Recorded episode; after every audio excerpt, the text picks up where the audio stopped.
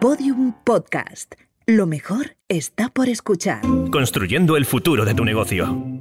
Durante estas últimas semanas te hemos explicado qué es ser autónomo, también cuáles son las ventajas que te ofrece trabajar por cuenta propia e incluso algunos consejos para sacarle el máximo partido a tu situación. Más tarde nos adentramos en el mundo de las pymes y te explicamos cómo crear la tuya propia cómo implantar el teletrabajo en tu empresa e incluso las claves para garantizar la ciberseguridad de la misma.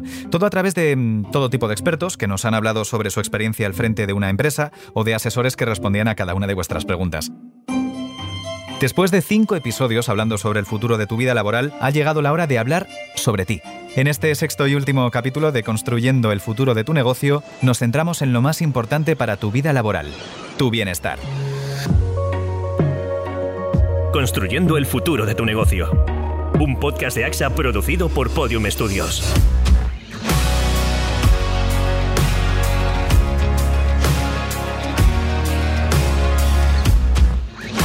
Bien, como estaba comentando, estas últimas semanas hemos aprendido que dar flexibilidad a nuestros trabajadores nos puede generar grandes beneficios. Tener trabajadores o colaboradores proactivos que aporten a los proyectos o ayuden a generar nuevos es sinónimo de crecimiento empresarial. Ya nos lo decía nuestro invitado Fernando Ballester hace dos semanas, que rodearnos de talento es la mejor forma de crecer. Entonces mi consejo sería para quien crea que tenga algo prometedor entre manos, pero esté un poco estancado o no pueda dedicarle gran parte de tiempo, pues sería seguramente que se rodee de talento para poder crecer. Pero añado algo más, también es sinónimo de no saturarse, de que tú no estés todo el día pensando en tus proyectos, en todo lo que tienes que hacer y en sacar ese trabajo adelante. Además de que si tienes buenos colaboradores, insisto, las posibilidades de afrontar nuevos proyectos probablemente también crezcan. Hoy vamos a aprender a, delegar también vamos a hablar sobre la búsqueda de talento en las empresas y también generar un buen clima de trabajo en tu empresa. Todo esto son acciones que nos van a ayudar a que nuestros empleados se sientan mejor y a que nosotros mismos también tengamos un mayor bienestar. Em, esto es un, ciclo. ¿Qué tal, David? Hola, ¿qué tal? ¿Qué tal? ¿Qué tal? Esto es eh, una especie de, de, círculo vicioso, pero, pero en positivo. En el caso de la empresa más tradicional, David, por ejemplo, tú eres de esos compañeros que ayudan a generar un buen clima de trabajo? Por supuesto. Mire, yo al principio pensé que no me iba a acostumbrar a esto de teletrabajar y hablar con mis compañeros y compañeras de reacción por conferencia. De hecho, te diría que los primeros días me agobiaba un poco por todo el ruido que había de fondo y todo eso. Pero bueno, yo creo que con el paso del tiempo me he convertido ya en el dueño y señor del grupo. O sea, hago, de, hago de, moderador, silencio a la gente cuando se deja el micro abierto. Y, que, si se pasa de la raya, les expulso, ¿eh? Vale, vale. hoy venimos aquí en Son de Paz, ¿eh? Ah, bueno, Y no creo, no creo que expulsar a la gente del grupo sea la mejor forma de gestionarlo. Bueno, pues por supuesto, por supuesto. Por ello ya está con nosotros la primera invitada de este episodio que sabe mucho más sobre cómo generar un buen clima en el trabajo que nosotros. Gabriela Mora es psicóloga organizacional y conoce de cerca los planes de bienestar en la empresa y la búsqueda de talento en áreas tan dispares como suministros y restauración en, en Lima, en Perú y ahora en España supongo que también ha tenido oportunidad de ver mucho mejor cómo se organizan las empresas y cuáles son esos planes que necesitamos para mejorar el bienestar en los empleados. ¿Qué tal, Gabriela? Hola, Iñigo, ¿qué tal? ¿Por qué las empresas deben apostar por un clima feliz? El clima laboral es bastante importante en las empresas. ¿Por qué? Porque ello mejora la salud, el bienestar y la seguridad del equipo de trabajo. Con ello se va a reducir el absentismo eh, y la rotación laboral, porque el colaborador se va a sentir a gusto y va a querer ir al trabajo, no va a tener, eh, no se le va a presentar, digamos, problemas tampoco, temas relacionados a enfermedad, porque la empresa genera que este colaborador se sienta bien. Además, mejora la imagen de la empresa y con ello el engagement. Eso quiere decir que eh, la empresa, si es que da a conocer que tiene un clima laboral satisfactorio, los empleados van a querer apostar por esta empresa, van a querer postular, van a buscar información. Es decir, es bueno a nivel de imagen para las empresas. Y con ello el engagement, es decir, el trabajador va a querer mm, trabajar en, en ese mismo lugar por un tiempo prolongado. Además, aumenta la motivación de, de, los colaboradores y con ello su productividad. ¿Cuáles son las dinámicas tóxicas que debemos evitar a la hora de dirigir un equipo? A ver, empezando por el líder. El líder, si es que tenemos un líder uh, autoritario que no tenga capacidad de escucha, no va a fomentar que el trabajo en equipo sea bueno. Los líderes deben estar abiertos a escuchar a sus colaboradores, dar opiniones, fomentar un trabajo en equipo y un logro por objetivos en común. No que cada uno trabaje por su lado, sino que todos en conjunto puedan lograr las metas. Es decir, eso también tiene que ser una actitud entre los propios empleados de la empresa, ¿no? Entre compañeros. Sí, exactamente. Por ello, fomentar actividades, eh, ya sean recreativas o formaciones, capacitaciones que puedan eh, generar un ambiente empático y un trabajo en equipo. Es decir, que si trabajamos en equipo y fomentamos actitudes colaborativas entre la plantilla, vamos a conseguir que estén más contentos y por lo tanto que los empleados sean más productivos. Esto puede dar pie a que podamos también flexibilizar los horarios y fomentar una mejor conciliación entre lo personal y lo laboral?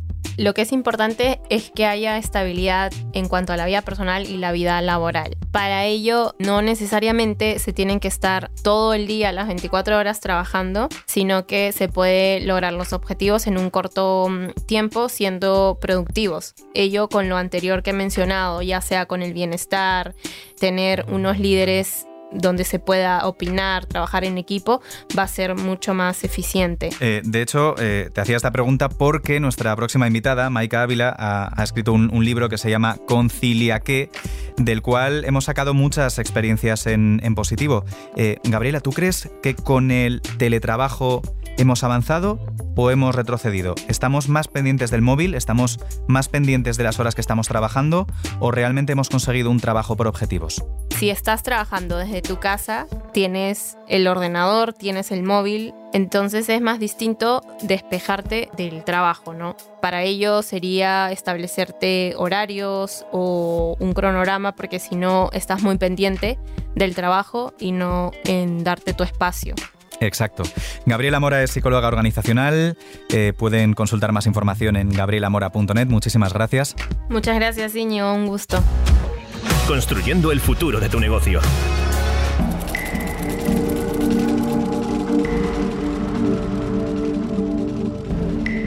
El hecho de trabajar desde casa durante estos últimos meses nos ha llevado a estar continuamente pendientes del, trabajo, como nos decía Gabriela, incluso más allá de esa jornada laboral y no saber cuándo desconectar.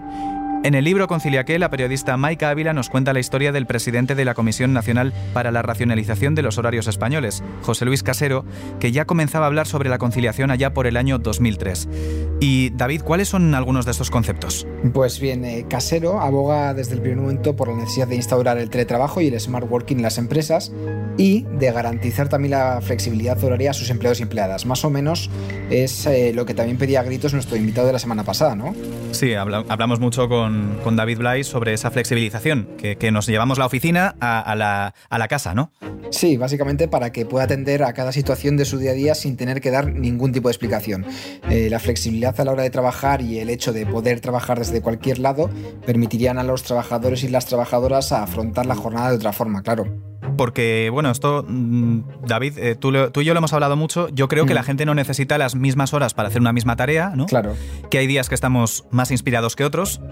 Incluso hay gente que es eh, que trabaja mucho mejor de madrugada que a las 8 de la mañana, por ejemplo. Exacto, buenas referencias la semana pasada a este, a este asunto. Yo no sé cómo lo llevas tú, yo por ejemplo no sé, mm, mi trabajo sí que es muy flexible, pero eh, también es muy variopinto, lo cual eh, una tarea me puede permitir desconectar de otra. y, en el caso de, trabajos más, eh, más iguales, digamos, más, más parecidos, como es tu caso, ¿tú cómo lo afrontas? Pues nada, yo soy muy diurno. Yo desde bien temprano me despierto y me pongo a trabajar lo que tenga que hacer durante el día y, así hasta terminar. Me marco un objetivo diario y lo cumplo y cuando termine, pues a descansar. Es decir, a ti te funcionan mejor los, los horarios como tal. Sí, sí. Los horarios como tal. ¿Y esto era igual en la época universitaria, por ejemplo, a la hora de estudiar? Eh, pues sí. ¿Diurno? yo, no, hmm. para, para el tema del estudio y tal lo hacía siempre a partir de las 7, de la tarde. O sea, la, 7 era la hora clave. A partir de entonces se podía estudiar. Bueno, eso, está, eso está, bien para conciliar eh, dos, dos, conceptos. Ahora hablaremos de, todo esto porque, porque, claro, a la hora de, de, aplicar estos conceptos en las empresas, hay tanto jefes como empleados a los que les cuesta mucho controlar esos excesos de trabajo o salir de esos esquemas. ¿Qué es lo que podemos hacer para, para flexibilizar y para conciliar? Pues mira, eh, Casero nos habla de la importancia de controlar las 4 Ds, desde el descanso y la dedicación hasta la disponibilidad y el desenganche. Que en definitiva, que es muy importante que descansemos bien cada día y que construyamos un buen entorno laboral para ser más productivos. Eso, que no trabajes desde la cama ni en pijama y que te pongas en un sitio cómodo y que puedas trabajar bien. lo de sitio cómodo sí, lo de, lo de en pijama ahí discrepo. Y bueno, también nos contaba que utilicemos herramientas que controlen cuánto hemos trabajado a lo largo de, la jornada y también pues eso, que cuando terminemos la jornada, que dejemos el móvil y eso, que nos centremos eh, en la gente que, queramos. Muy importante. Eh, en fin, eh, conceptos de los que hemos hablado y que vamos a empezar a abordar. Teletrabajo, flexibilización horaria, desenganche de la tecnología más allá de nuestra jornada laboral. Y aprovechando que estamos hablando sobre, sobre este libro, sobre Concilia qué, entrevistamos, tenemos hoy con nosotros a la periodista de la cadena serie, autora de Concilia qué, Maika Ávila. ¿Qué tal? Hola, ¿qué tal, amigo? Muy buenas. En tu libro nos hablas sobre la necesidad de crear un futuro más amable para todos mediante la conciliación. ¿Cuál consideras que es la situación actual y a cuánto estamos de ese futuro del que hablas? Primero, Íñigo, habrá que ver qué entendemos ¿no? por conciliación. Parece como que ahora hablar de incluso el concepto de amabilidad, que es un concepto que aparece en el libro, parece algo anacrónico ¿eh? en el tiempo eh, tan áspero, ¿no? actual que, vivimos. Parece que amable no va mucho, ¿no? Con estos con estos tiempos, que serían lo contrario. Para mí, lo, lo que yo, la conclusión que, que, he llegado hablando con distintos especialistas y al final por la propia experiencia de cada uno, es que la conciliación es un equilibrio adecuado ¿no? entre distintos ámbitos, el personal, el profesional, el social, ¿no? que todo esté pues, en un equilibrio que tú consideres adecuado, que eso varía según tu momento vital eh, y tu personalidad. No es lo mismo tener 20 años que 40, que 60.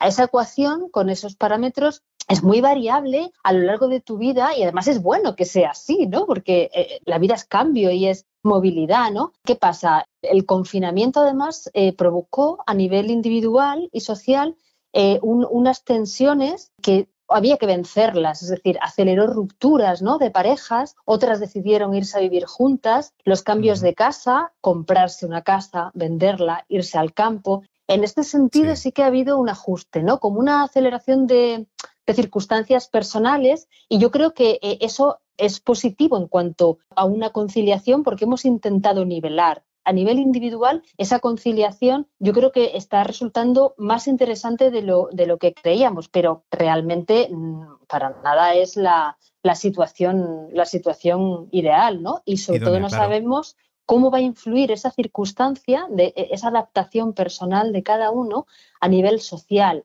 ¿Qué va a pasar cuando nos miremos a los ojos después de todo, de todo esto?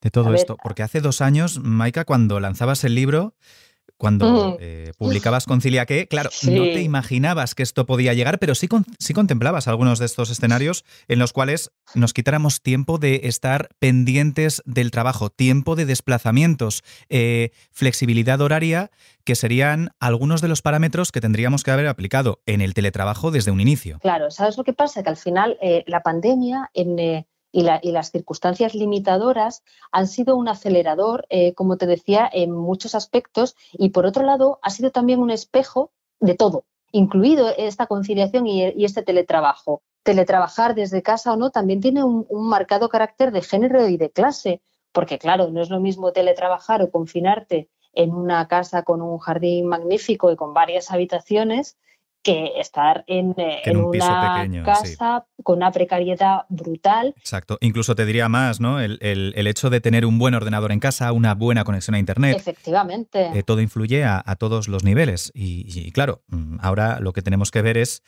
si esto lo podemos ir solucionando sobre la marcha y podemos aplicar esos niveles de conciliación a medida que adaptemos las leyes al teletrabajo, que parece que viene para quedarse. Y otra cosa importante, y si hablamos de empresas, eh, yo creo que tiene que ver con la relación de confianza, ¿no? En, las pymes, en las empresas, eh, bueno, la mayoría en, España son pequeñas y medianas empresas, eh, yo creo que es el momento de que el, el, el empresario, la empresaria, tenga confianza en el trabajador y lo trate como una persona como una persona eh, pues, mm, responsable y que es capaz de, asumir el, trabajo que, tiene que hacer. Entonces, esta, mm, actitud paternalista de muchas empresas hacia sus empleados, quizás sea un buen momento de, cambio. Yo odio esa frase que dice de que las crisis es una oportunidad de cambio. Bueno, a la fuerza, quiero decir, es, parece una perugrullada, porque en realidad, eh, bueno, no te queda mucha alternativa. A mí hay un aspecto que, claro, muchas veces cuando te cuentan las cosas o las lees, sí que te parece un mundo ideal, ¿no? En, ese sentido, eh, María Jesús Alaba, que es psicóloga, em, me contaba una, ella eh, tiene pues su empresa, tiene una, es, un gabinete de psicología y también es una consultora que asesora a empresas eh, para que sus trabajadores, bueno, pues sean felices porque así producen de una manera más, bueno, mejor, ¿no? Y, es bueno para, para toda la comunidad empresarial. Entonces, tú fíjate, yo es algo que nunca me había encontrado, esto te, voy a leer ahora lo que, lo que hace ya en su empresa. ¿eh? Dice, conciliación para mí es el ejemplo de lo que tenemos en la empresa. Somos más de 50 personas. Cada una elige el horario y los días que quiere trabajar según sus circunstancias y preferencias. En función de eso será su salario. Dice, yo como empresaria tengo que organizar ese puzzle, viendo cómo lo hacemos, cómo durante un año pues una madre porque ha dado a luz, no va a trabajar por las tardes o va a venir a las dos. O cómo hacemos con esa persona que prefiere trabajar todos los días y cogerse dos meses de vacaciones, ¿no? Porque quiere irse de viaje. Exacto. O la gente, como decíamos la semana pasada con David Bly, ¿no? Que trabajan mejor por la noche. ¿Por qué eso lo vas a impedir si dentro de tus cálculos Claro. Dice, todo eso tiene un coste para el trabajador en su salario y a nivel de organización de la empresa, pero eso lo asume la empresa. Y, yo creo que eso, eso es bueno, eso para, para María Jesús es la conciliación. Habría que ver, ¿no? preguntarle a sus trabajadores, ¿no? Porque en un mundo ideal a mí me parece magnífico, pero claro, luego nos topamos con la realidad y el funcionamiento de las empresas y de la vida en general es mucho más complejo. Pero yo creo que aspirar a eso como una utopía, yo a priori no le veo, no lo veo mal. Eh, al final es eso, ¿no? Es estar bien. Son consejos que deberían ir aplicando los empresarios y las empresarias ahora que esta ventana al cambio es, es posible. De hecho, me quedo con lo que decíamos antes, ¿no? De, Casero, por ejemplo, que nos hablaba de, controlar esas cuatro Ds, ¿no? Mm. Eh, para que los trabajadores puedan estar descansados, puedan dedicar ese tiempo a su familia, sentirse realizados en esa empresa y evitar esas fugas de talento de las que también hablábamos antes. Pero en tu libro mm, nos has contado muchas veces que las empresas parece que están haciendo todo lo posible, creo que esto se ha reafirmado con el, con el teletrabajo, para no hacer las cosas tal y como beneficiarían al, común. Em, ¿Qué debemos hacer? ¿Qué medidas debemos aplicar en, todas las empresas eh, a partir de la experiencia de las entrevistas que, tienes en, tu libro, en Concilia qué, para cambiar este paradigma definitivamente gracias al teletrabajo? Pues eh, básicamente hablar, eh, Íñigo, quejarnos. Creo que somos un país eh, no te digo quemar contenedores, ¿no? Pero sí que hablar con nuestros jefes, es decir, contar, tener hablar y escuchar, claro. Sí, es decir, plantear las cosas de una manera realmente responsable y honesta. Si realmente tienes un problema o, o, quieres exigir unos derechos, tienes que hacerlo llegar. Y mejor si es aliado con un compañero. ¿Por qué? Porque las empresas están muy acostumbrados también, esto pasa también en los salarios, es decir, hay dos personas, eh, bueno, pues con diferente sexo, igual sexo, que además pueden hacer la misma labor y cobran diferente. Eh, y los eh, directivos sí que en ocasiones están acostumbrados a, a tratar de, de forma diferente ¿no? a cada trabajador según sus circunstancias personales o la forma en la que, en la que se desarrolla su, trabajo. Y en todo este mundo de, cambios, a mí la verdad es que hace dos años con el lanzamiento de, tu libro me hiciste replantearme cosas tan básicas como ese concepto de conciliación, eh, que algo, algo que asociábamos solo con, las familias y que, que bueno, tenemos que conciliar con nuestra propia vida. Nos dimos cuenta cuando solo se podía salir con un perro. Recuerdo que yo decía mucho de broma de que conciliar no es solo la gente que tenga hijos, sino la que tiene perros y luego todos deseábamos tener mascota los que no teníamos perro pero sí hijos y no, y no podíamos salir. Como, como, los dueños de, perros. Maika Ávila, esperamos una actualización de, de Concilia qué con, con, las experiencias que nos ha dado todo esto en algún momento y mientras tanto emplazamos a los oyentes de Construyendo el futuro de tu negocio a que lean el libro, a que tomen nota de todos los consejos y espero yo que sean consejos que, todo el mundo siga e implemente para mantener ese buen ambiente laboral que tan importante es en estos tiempos. Maika Ávila, muchísimas gracias. Pues muchas gracias, Íñigo, por la invitación. Un saludo a todos y, y cuídense, cuídense mucho. Gracias. Pues con todo esto, Íñigo, yo creo que ya tenemos todo lo necesario para montar nuestra empresa, ¿no? Yo sigo sin verlo, ¿eh? Fíjate. Pero que sí, que sí, que ya tengo hasta el nombre. Mira, podríamos llamarlo Kubunga. ¿Qué te parece? Pues me gusta, pero, pero bueno, creo que habría que darle una vuelta. ¿eh? No, sé si fonéticamente cómo se escribe. Bien, Gustavo Luna hoy nos ofrece varios consejos para conseguir el mejor naming para tu empresa. Si tuvieras que montar un negocio, ¿qué nombre le darías? A pesar de que puede parecer una pregunta sencilla, encontrarle una respuesta puede ser más complicado de lo que parece. Puede que tengas claro que quieras montar un negocio e incluso la actividad que quieres desarrollar en la misma, pero darle un buen nombre puede llevarte a auténticos quebraderos de cabeza porque se trata de una decisión muy importante. Por esa misma razón, hoy queremos ayudarte a encontrar uno de garantías que te ayude a expandir tu marca.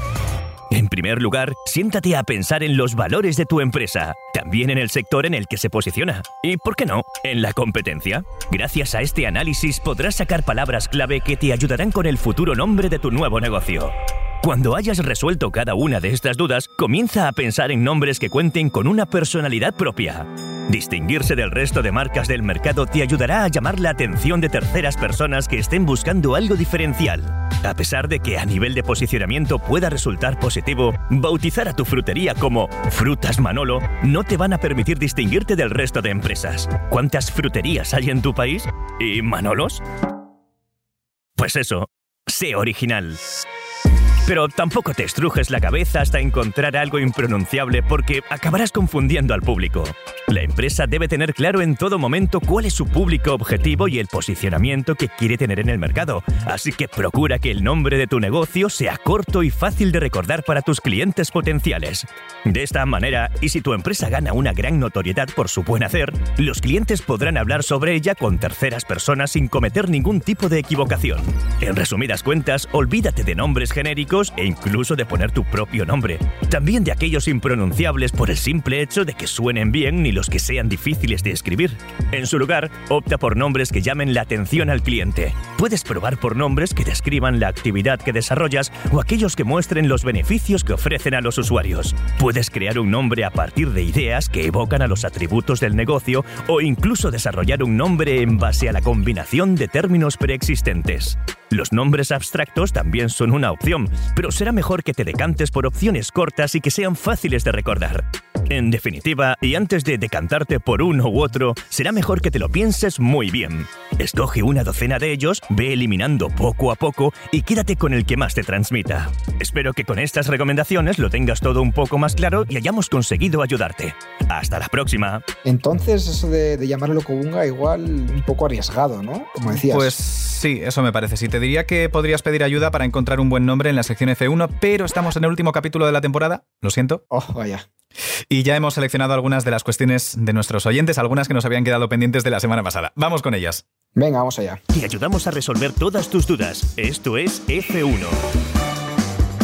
Primer mensaje nos, nos eh, dice Yael. Hola, soy autónoma. Llevo unas semanas escuchando y el otro día no me quedó claro cuáles son las diferentes bases de cotización. Cotizo por la mínima, pero llevo ya 20 años trabajando y debería subir. ¿Qué tengo que hacer en la seguridad social para subirla? Gracias. Y hoy contamos con Javier Blasco, el director de ADECO Group Institute, para darle respuesta. Estamos hablando efectivamente de que hay unas bases mínimas y máximas, es decir, básicamente la cotización total sumando contingencia común, profesional, cese de actividad y formación suma un 30,3% para el año 2021, igual que en el año anterior, y las bases de cotización genéricas para este año 2021, la mínima está en 944,40 euros mes y la máxima en 4.070,10 euros mes. Esto supone una cuota sobre la base mínima de 286,15 euros al mes y en el caso de la máxima de 1.245,45 euros al mes. Hay una previsión de subida, pero de momento hasta el 31 de mayo del 2021 todavía no lo sabemos, parece que se va a mantener ahí, con lo cual eso sería, digamos, el escenario. Sobre si se puede cambiar o cuándo se puede cambiar, efectivamente, desde el año 2019 hay hasta cuatro ocasiones a lo largo del año en que se puede solicitar el cambio de cotización, es decir, primero entre el, entre el 1 de enero y el 31 de marzo, pues si se puede cambiar, eh, teniendo la nueva base de efectos a partir del 1 de abril, entre el 1 de abril y el 30 de junio, con lo cual tendría efectos a partir del 1 de julio, entre el 1 de julio y el 30 de septiembre, con efectos a partir del 1 de octubre y entre el 1 de octubre y el 31 de diciembre, con efecto hasta el 1 de enero, es decir, en cuatro ocasiones. Sobre cómo se y dónde se puede hacer cambio de cotización es muy sencillo, esto se hace en la sede electrónica de la Seguridad Social mediante el certificado digital, con usuario más contraseña o clave PIN y si no se tiene ordenador se puede ir a la oficina de la Tesorería General de la Seguridad Social donde hay ordenadores para hacer estos trámites eh, donde se incluye de manera manual el, tipo digamos de, base al que uno quiere cambiar y nada más es un trámite relativamente sencillo. Amigos, estamos a punto de lanzar un nuevo producto y queremos saber cómo registrar el nombre comercial. Esto es lo que nos responde Javier Blasco. La marca es un signo que permite a las empresas distinguir sus productos o servicios. Es decir, el nombre comercial realmente es el signo que identifica a una empresa en el tráfico mercantil. Igual que la denominación es el nombre que identifica a una persona jurídica. La única diferencia es que la denominación social se escribe en el registro mercantil y las marcas y nombres comerciales en la Oficina Española de Patentes eh, y Marcas.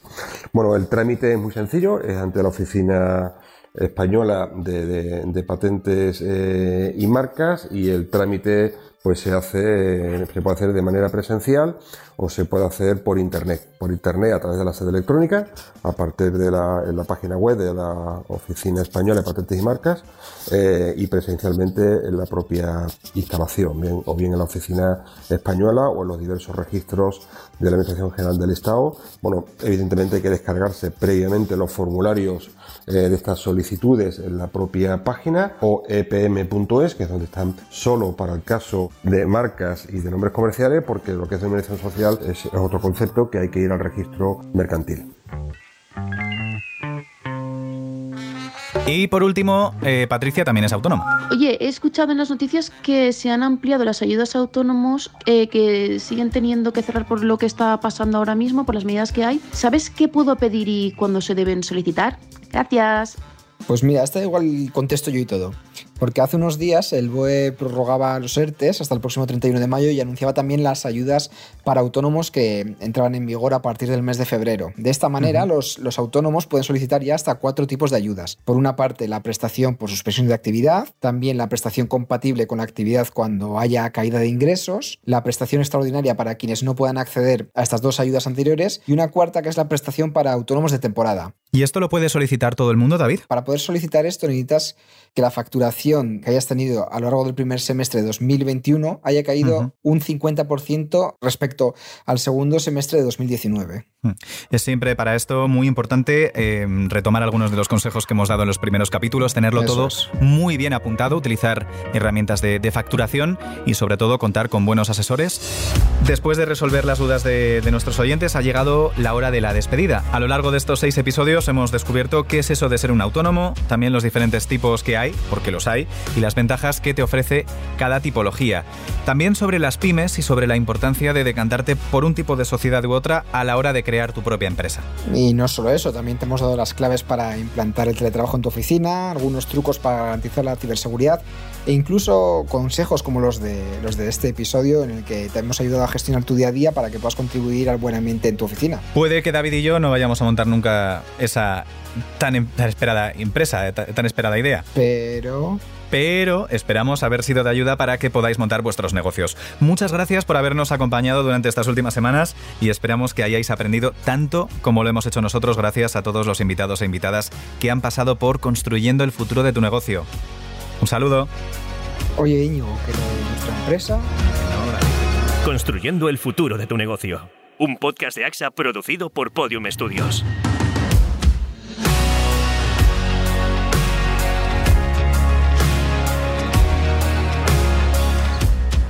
Dirección Íñigo Sastre, producción David Justo, producción ejecutiva Inés Vila, guion David Justo, montaje y realización sonora Íñigo Sastre y voz en off Gustavo Luna.